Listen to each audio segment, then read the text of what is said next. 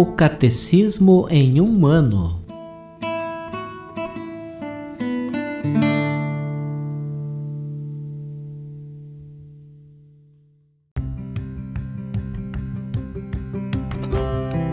Olá, eu sou Yuri, seminarista da Diocese de Ponta Grossa, Paraná.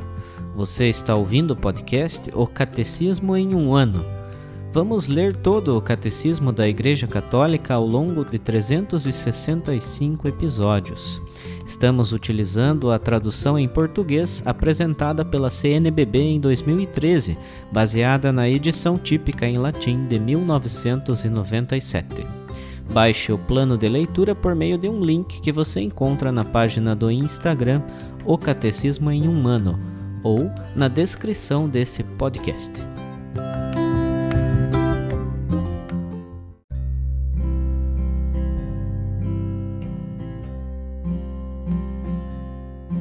Chegamos ao episódio de número 9. Estamos dentro da grande primeira parte do Catecismo, a profissão de fé. Na primeira sessão, Eu Creio, Nós Cremos. E daremos início hoje ao capítulo 2, com o título de Deus vem ao encontro do homem. Faremos a leitura dos números 50 a 55.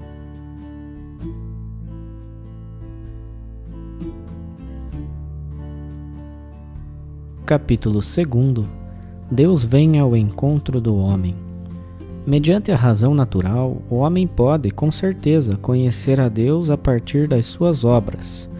Existe, porém, outra ordem de conhecimento que o homem, de modo algum, pode atingir por suas próprias forças: a da revelação divina.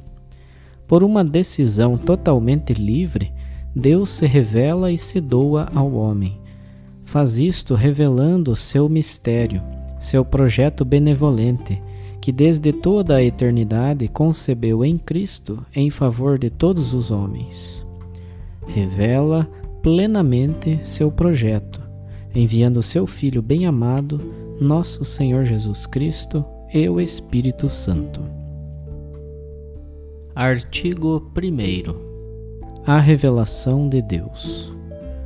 Primeiro, Deus revela seu projeto benevolente.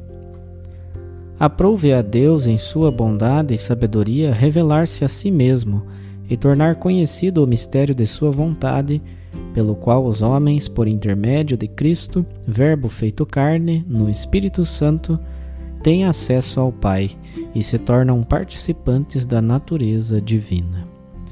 Deus, que habita numa luz inacessível, quer comunicar sua própria vida divina aos homens, criados livremente por ele, para fazer deles em seu Filho único filhos adotivos.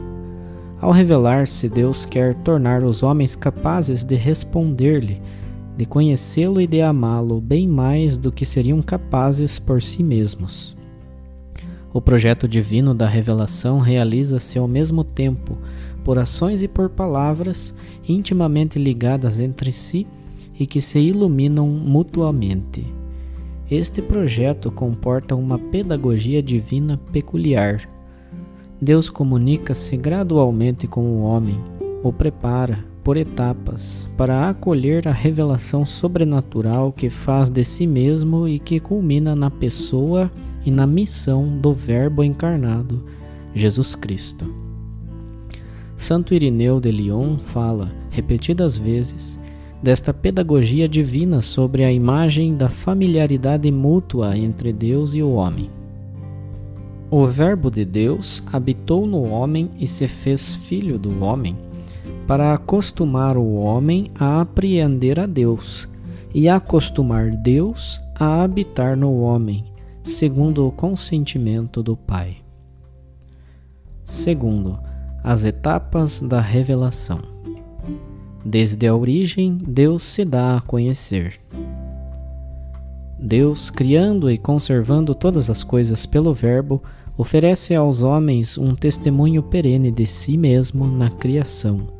E além disso, decidindo abrir o caminho da salvação sobrenatural, manifestou-se a si mesmo, desde o princípio, aos nossos primeiros pais.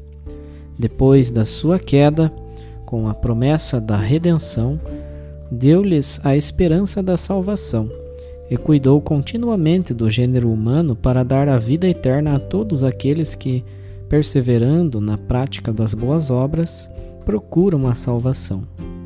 No devido tempo, chamou Abraão para fazer dele pai de um grande povo, povo que, depois dos patriarcas, ele instruiu por meio de Moisés e dos profetas, para que o reconhecessem como o único Deus vivo e verdadeiro, Pai providente e juiz justo, e para que esperassem o Salvador prometido. Assim preparou Deus, através dos tempos, o caminho ao Evangelho.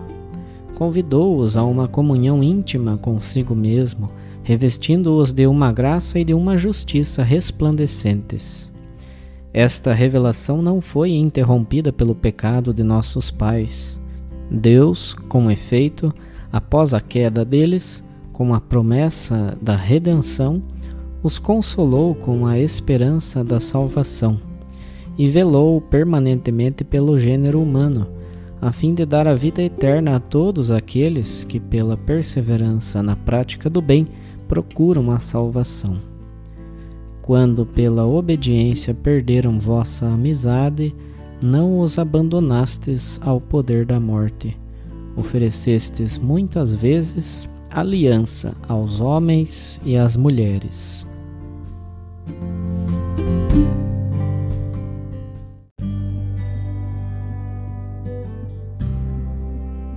Como um comentário adicional à leitura do Catecismo, Vamos ouvir alguns trechos de mais uma catequese do Papa Bento XVI por ocasião do Ano da Fé.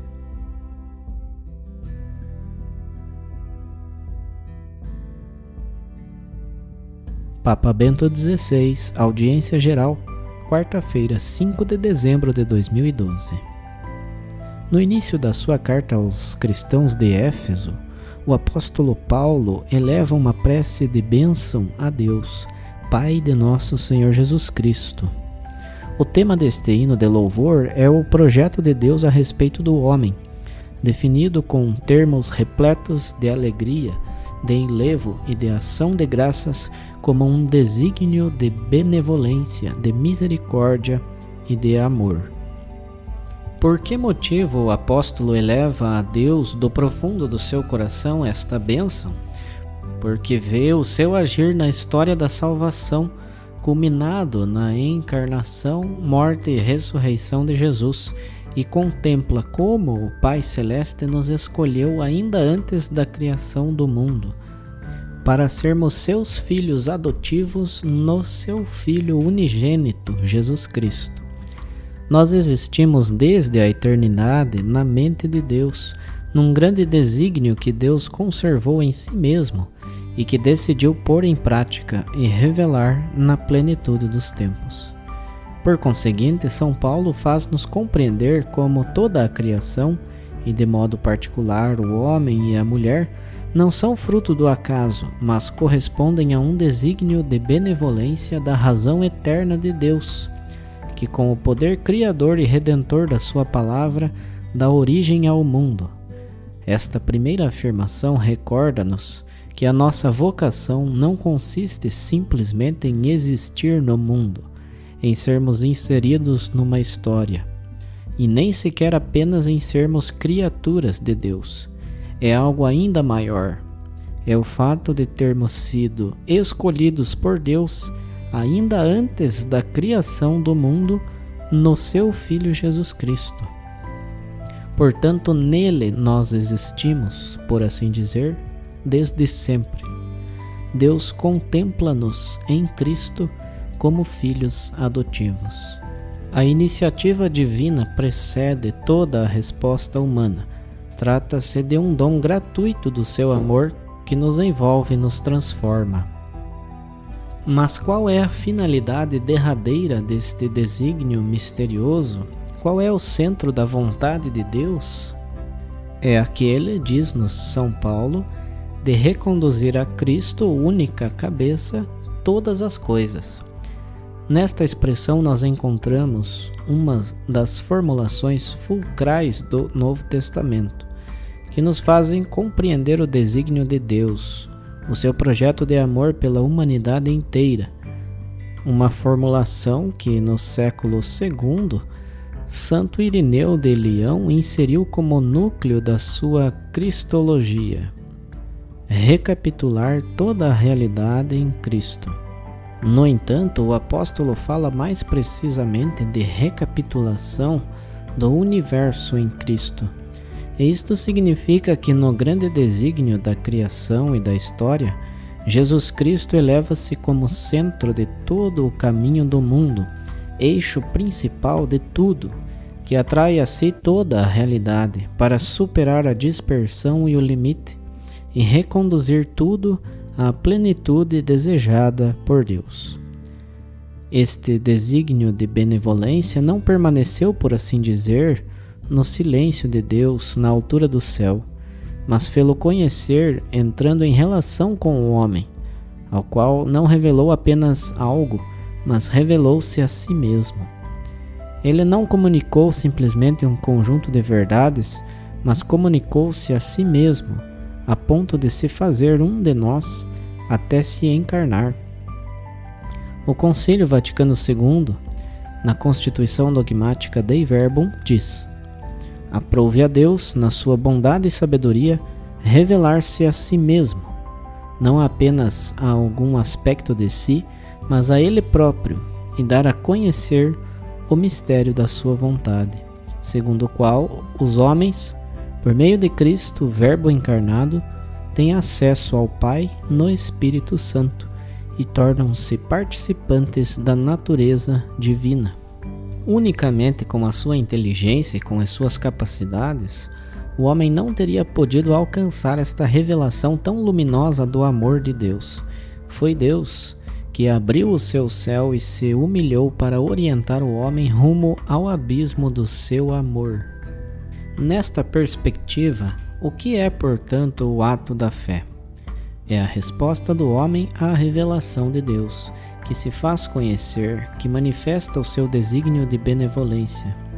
É, para utilizar uma expressão agostiniana, deixar-se conquistar pela verdade que é Deus, uma verdade que é amor. Por isso, São Paulo ressalta que é a Deus que revelou o seu mistério que se deve à obediência da fé, a atitude mediante a qual o homem se entrega total e livremente a Deus, oferecendo a Deus revelador o obsequio pleno da inteligência e da vontade, e prestando um voluntário assentimento à sua revelação. Tudo isto leva a uma mudança fundamental no modo de se relacionar com toda a realidade. Tudo aparece numa luz nova, por conseguinte, trata-se de uma verdadeira conversão, pois a fé consiste numa mudança de mentalidade, porque o Deus que se revelou em Jesus Cristo e faz conhecer o seu desígnio de amor conquista-nos, atrai-nos e torna-se o sentido que sustém a vida, a rocha sobre a qual ela pode encontrar estabilidade. No Antigo Testamento encontramos uma densa expressão sobre a fé que Deus confia ao profeta Isaías, a fim de que a comunique ao rei de Judá, Acás. Deus afirma: Se não acreditardes, ou seja, se não permanecerdes fiéis a Deus, não conseguireis subsistir. Isaías capítulo 7, versículo 9. Portanto, existe um vínculo entre o estar e o compreender que expressa bem o modo como a fé é um acolher na própria vida a visão de Deus sobre a realidade, deixar que seja Deus a orientar-nos com a Sua palavra e os seus sacramentos, para compreendermos o que devemos realizar, qual é o caminho que devemos percorrer, como havemos de viver. Mas, ao mesmo tempo, é precisamente o compreender em conformidade com Deus, o ver com os seus olhos, que torna a nossa vida estável, que nos permite permanecer de pé e não cair.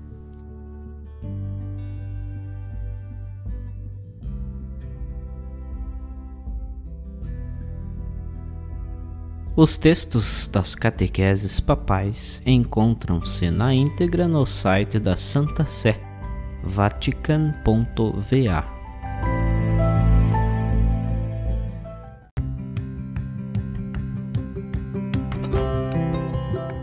Você acaba de ouvir mais um episódio do podcast O Catecismo em um Ano. Continue nesse bom propósito de aprofundar o conhecimento e a vivência da fé católica e procure participar da sua comunidade. Rezemos por todos que estão fazendo esse caminho de leitura do Catecismo.